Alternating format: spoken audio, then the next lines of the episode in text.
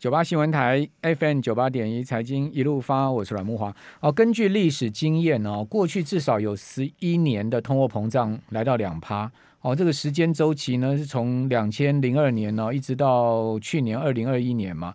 二零二一年虽然全年通货膨胀率没有到呃两趴，好，但是呢，呃，去年下半年都是超过两趴的情况，是因为上半年通膨比较低啦，所以说全年的。平均还不到两趴，好，但是如果你看下半年的话，是远远超过两趴。那在两趴的通膨情况之下，哈，金融股跟传产股啊，其实是相对表现比较好的哦。哦，平均年度涨幅，金融股是百分之九点四，好，传产类呢则是呃十四点三九，好，百分之十四点三九。我们讲传产就讲台湾非电子纸了，好，就非电的部分。好，面对今年看起来仍然是一个通膨升高的大环境情况之下，哈，那所以金融跟船厂还是可以注意了，哈。呃，我们如果来看一下这个去年哈，金融保险指全年的涨幅有三十三趴，好，这是明显超过大盘的，大盘只有涨了二十三趴嘛，好，那非电的涨幅二十七趴也超过大盘，啊，至于在二零一九年当年哈，也是通膨超过两趴哦。那金融保险指全年涨幅是十四点四趴，哦，那非电的涨幅是九点五七趴。二零一七年那一年呢，涨了金融涨了十点六六八趴，好，非电涨了十趴，好，所以呃看起来有都有两位数的涨幅。不过有有也有例外的哦。二零一一年啊，那个整个呃金融保险指是大跌了二十四点五九趴。哦，非电也跌了十四点四九趴，所以也不见得是一定涨，哦，它还是有跌下去的状况。就是说，在通膨两趴的情况之下，好，那提供给听众朋友参考。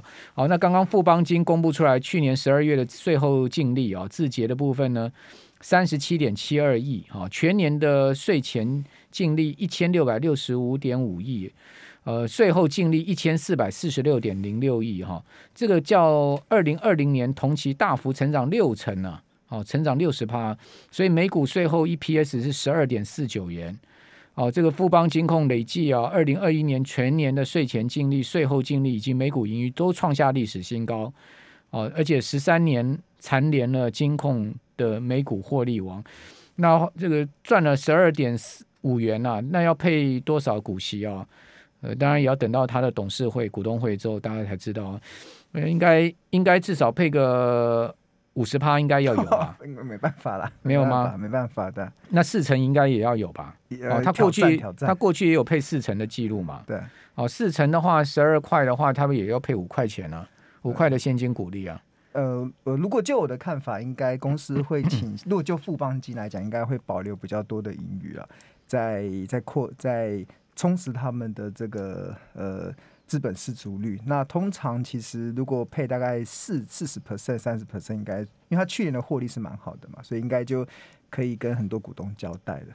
我个人的看法应该是四块半五块钱跑不掉了，对，差不多了，哦、差不多的。好，那今天我们要来谈什么呢？今天我们要来谈升息，对不对？对啊，刚才木华哥一开始有在呃提到说，当通膨来到两趴的时候，很明显的这个金融股的一个涨幅是明显。大于这个非金的部分，那我觉得今年二零二二年开春啊，其实全球的资本市场其实有一个蛮明显的一个状况，其实就是像金融股的表现是相对较好的。我先撇开不讲台股啊，我们光看美国股市，其实美国股市其实我们去追踪这个二十二十四大的银行啊，其实他们在呃，应该说在开春二零二二年的。前一周的表现其实是上涨了十 percent 哦，这个已经是创下了七年以来最强的一个涨势。那会有银行股会有这么好的一个股价的表现，其实最大的关键当然就是，呃，今年因为通膨的关系会加速联准会升息。那原本大家预期在去年年中的时候。市场普遍的预期都是二零二二年联准会应该不会升息，最快也要等到二零二三年。但是因为目前的通货膨胀确实太严重了，美国十一月份的通膨是六点八 percent，这是一个非常惊人的一个通货膨胀。这个礼拜也要公布最新的数字了。对，所以呃，不知道会不会再创高了？一定啊，超过七趴 肯定的啦。这个我很难预预，超过七趴肯定。只能说像目前的 CPI，这礼拜 CPI、PPI，美国 CPI、C PPI 都要公布啊。对，通膨确实是蛮严重的啊，所以一定会让这个联总会他必须得去思考前一波的这个宽松的量化政策，就是宽松的货币政策，他一定要做调整。在调整的过程，第一个就是不再印钞票。那目前预计大概三月的时候，应该就已经结束所有印钞票的这个这个呃归结束所有印钞票的一个政策。那甚至市场的预期，可能三月份开始就会开始缩表，就是。联准会不不仅不印钞票，它甚至还会向市场收缩资金，就是把以前的钞票给收回来，这就是叫做缩表嘛。那除了这个缩表之外，那另外一个就是升息嘛。那现在目前普遍市场预期大概会有今年可能会有三次的升息。那如果当联总会出现三次的升息的时候，代表的对银行来讲是好事，因为他们的利差其实会扩大。那所以我们看到今年二零二二年开春的第一周的美国的二十四大的银行股为什么出现了呃平均大概十 percent 的一个上涨？其实就来自于这个反映这个部分。那当然有人受贿，自然而然就会有人受害嘛。那呃同样的也是美国啊，美国其实蛮明显的，像纳斯达克，其实它这个以科技。类股为主的这个指数啊，就遭逢到蛮大的一个被市场调节的压力啊。那刚好有一份呃研究报告就显示出，像目前的美国的纳斯达克指数的这些成分股中啊，每十家公司中就有四家公司，它的股价已经跌了一半了。所谓的一半是指它过去五十二周以来的高点，到目前为止已经跌了。假设它过去五十二周以来的最高点在一百块，现在已经跌到五十块以下了，就跌幅已经超过。所以不要看美股在创新高，但很多股票它其实早就已经是跌跌的很惨重。对，以纳斯达克这种科技股为主了。那这也刚好也反映了，其实当联总会其实在收缩资金的时候，在调整那个利率政策的时候，其实本来就会对这种。呃，科技类股它杀伤力会比较大。为什么科技类股杀伤力比较大？是因为它先前的估值涨得太多了，就是大家会把它无限的调上它。就呃，所谓的估值，我觉得台股投资人可能比较熟悉的一个形容的用法，应该是本益比好了，就给它太高的本益比，自然而然就会造成一个比较大的一个修正的压力。所以当当资金开始收缩的时候，那联准会的收缩资金会。会呃，联总会的升息会有两个市场的影响嘛，一个就是资金会变少，第二个就是估值会改变。那估值会改变，大家的想法就是本益比会被调整。原本很多的电子呃，原本很原本很多的科技类股，它的本益比可能是三十倍、五十倍，但是因为联总会开始升息了，因为无风险的利率已经在上升了，所以这种有风险的资产，它能够市场可以给它的本益比就会开始下降。那呃。那对台股会不会有影响？其实我个人是认为是还好。那最主要是先来解释为什么纳斯达克会跌这么多。其实有一个部分就是它先前的本益比真的太高了。先前像纳斯达克在十一月份的时候，它本益比已经拉高到三十倍以上，这是一个夸张很大的一个本益比。那即使修正到现在啦，像上个礼拜可能联总会说要鹰鹰派抬头嘛，他们现在的呃本益比大概也落在二八二十八多。快快接近二十九倍，所以还是相对的高。那也那也没修正多少啊。对啊，修正估值也没修正多少啊。所以所以很多人就开始对科技股有做一些调整嘛。那会不会影响到台股呢？这是很多投资人会担心的嘛。那同样的，我刚才讲本益比没那么高了。对，台湾的本益比，台股现在目前的平均本益比不到十五倍，大概是十四点八到十四点九倍，所以。要跌要跌去哪里？对啊，所以我我觉得反而在这样子的环境中，更可以凸显出台股的物美价廉。这什么意思呢？其实就是国际的热钱、国际的资金会去看嘛，全球的资本市场。然后，呃，如果是用本一比的角度去思考那个投资价值，本一比太高，那如果进入升息的循环，那自然而然就会有出现蛮大的修正的压力嘛。所以自然而然资金就会去寻找。相对低本一笔的一个区域，那低本一笔它如果又没有成长性，或者是低本一笔的市场它有太多的风险，比如说像中国大陆，中国的股市其实这全球股市这几年都在走多头嘛，那中国股市都一直还还还在奋力的一搏，想要走出目前的谷底。看起来中国股市确实在低基期，但是它有太多的不确定的风险在里面，所以国际的热钱他们在同同时在考量这个资金的配置的时候啊，反而更加能够凸显出台股在这个阶段，尤其进入到二零二二年这个阶段的时候，在全球的资本市场中，这种物美价廉的条件，所谓的物美价廉的部分是本益比不高嘛，本益比。纳斯达克现在是二十八、二十九，台股现在只有十四，呃，大概只有不到十五倍。嗯、那第二个物美的部分，就是我们很多的公司，它的业绩的成长性还蛮好的。那其中台股蛮重要的半导体族群，未来的业绩还是持续的走升。所以这个还有加上我们的金融股获利表现也很好，所以变成在这个加成的结果之下，其实呃，我在看这一波的台股的时候啊，其实我觉得。大家就不需要太过的担忧这市场的状况。那我觉得刚好今天也反映在很多法人相同的看法上。像比如说今天台股开盘的时候是跌了百点嘛，然后九点半之后就开始被拉上去。那为什么开盘会跌百点？其实关键就第一个是反映疫疫情的关系，我们的台呃台湾本土疫情好像有点要扩散的。的危机，大家忽然想到五月份的时候，那个时候的本土疫情的一个危机。嗯、那第二部分当然就是升息的一些影响。OK，好，我们这边休息一下，等下回到节目现场。九八新闻台 FM 九八点一财经一路发，我是阮文华。哦，这个能源相关的族群啊，在上周啊，在美股里面表现算是非常好了哈、哦。这个能源板块啊，在标准普尔五百指数十一大类股里面，上周全周涨幅将近一成哦。好，是跟金融算是居前的两大板块。好，的主要受惠油价连续的走高啊。好，美油上周啊，WTI 大涨了快五趴哦，涨了四点九趴，布油涨了五点一趴，所以美油每桶已经来到了七十八点九，又快回到八十块美元之上了。啊，布油则是突破了八十美元一桶，好，来到八十一点七五。啊，至于说金价上周则是呃遇到逆风啊，主要是因为。美国联准会的鹰派的会议纪要哈，以及呃这个非农业就业数据公布出来之后，金价也出现了一波下压嘛。好，因为毕竟失业率跌破四了哈，到三点九。好，那三点九已经是几乎回到疫情之前的五十年来最佳的就业市场情况了哈。所以金价全周跌了一点七趴，好，来到一千七百九十五。不过现在目前呃期金的这个交易价格又来到一千八附近了哈。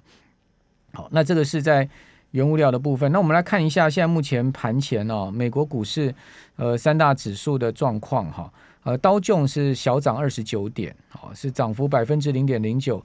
好，Standard Poor's 500呢，只是涨三点，涨幅百分之零点零六。好，但是纳斯达克的 Future 则是下跌了四点七五点，好，跌幅百分之零点零三。好，所以美国三大呃期货。这个指数期货呢，现在目前是两涨一跌，好，但是都在平盘上下了，哈，没有明显的太大的呃这个呃上下的空间。那至于说欧洲股市呢，则是出现下挫，啊，德国跌幅百分之零点一，英国呢刚刚好小跌呃零点二三点，好，那法国则是跌了七点，哈，跌幅也是百分之零点一，所以欧洲股市现在目前大概是整体持平啊。哦，小跌在盘下一点点的位置哈，全欧六百指数跌幅是百分之零点一五。好，那刚刚呃孙庆荣总监有谈到，就是说台股的本益比其实没有像美股那么高了哈，这个呃本益比相对低，最主要是因为去年上税公司获利相当好嘛，嗯，好，所以相当好的情况之下，呃就把这个本益比压低了。好，那问题是说今年获利还能这么好吗？这个本益比会不会往上升呢？如果说今年获利没有像去年这么好的话，呃，所以在在今年，我觉得有一个很重要的一个投资的原则啦，就是投资人在选择标的的时候，尽量要去选择本益比还在相对的便宜的标的，而不要去追这种本益比比较高的一些股票，是因为本益比高，它在面对升息的过程中，它会被修正、被修理的风险会非常的大。那我这边稍微统计了一下，就是我们台湾前五十大市值的公司啊，本益比相对。比大盘还便宜的一些标的，那像像当然这个货柜的二六零三的像长隆，它目前的本益比是四点二六倍。那像富邦金，它这个刚才慕驊哥有提到，它现在去年的获利应该是缴出 EPS 十二点五元左右的水准，所以以它七十六点四元的股价来看，本益比大概也落在六倍左右。那另外像二六一五的万海，这个它因为去年的获利都非常好，所以它现在目前的本益比大概也是呃五点六十倍，都非常的低。那当然，今年长隆跟万海的获利。应该，我个人的看法，应该还是会维持跟去年差不多的水准，不会有出现太大的衰退的一个状况，所以还是维持在呃差不多去年左右的一个状况。二零二三年就不知道了，因为很多的新船预计是二零二三年会开始加入这个呃货运的市场嘛，所以到时候的产业变化就比较大。所以我觉得这个时候，如果你持有长隆跟万海的投资人的话，其实。呃，他以他最近的获利的表现，应该今年的获利表现的话，应该股价不至于会跌到哪里去，所以不用太过担忧。那另外像国泰金二八八二的国泰金，它的本益比，它净本益比大概现在是落在六点三倍，嗯，那今天的股价是收在六十二点一，所以也是相对的较合理跟便宜。那另外在呃。科技类股中有一档是二三五七的华硕，它近四季的 EPS 是缴出五十七元。那以它三百七十八元的股价来看的话，目前的本益比只有六点六二倍，所以是在相对便宜。然后如果它的殖利率目前大概是落在六点八九 percent，所以我觉得这个在电子股中，其实不是每一档的科技股都会面临比较大的修正，还蛮多台股中有蛮多的科技股。本益比是还蛮便宜的，然后又有不错的殖利率，所以我觉得在二零二二年布局的时候，可以不妨往这个地方去思考。那另外像二八八五的元大金，它的本益比也不到十倍，那今天的收盘在二十二十五点五元，那目前的殖利率预估大概会落在四点六六 percent 左右。那另外像你接下来一档是那个驱动 IC 的三零三四的联咏。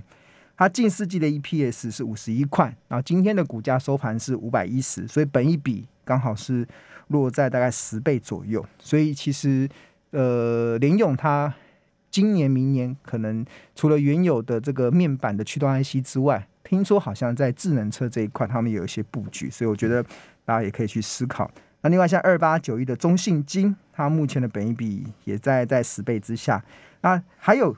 包含了像台塑集团的一三零一的台塑，那今天的股价是收在一百零五点五，那近四季的 EPS 是十点二四元，那换算起来本一比是十点三倍。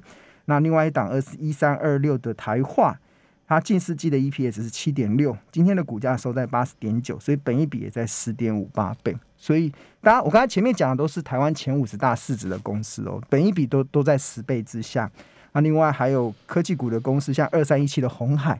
很多人都觉得红海怎么这么的牛步啊，这么的都不动。那我呃，红海它近四季的 EPS 是十点一七嘛，所以以它今天的收盘价一百零四点五元来看的话，本益比大概是十点四七倍。红海今天有新闻啊，郭董解除直设，嗯，哦，总共大概可以这个他会两两百多亿，嗯。那你觉得这个有没有特殊的意义？特殊的意义，解除直设，就是他股票质押给银行，他把它解掉了。解掉就是他不不用再质押了，对啊，不缺钱了，对啊。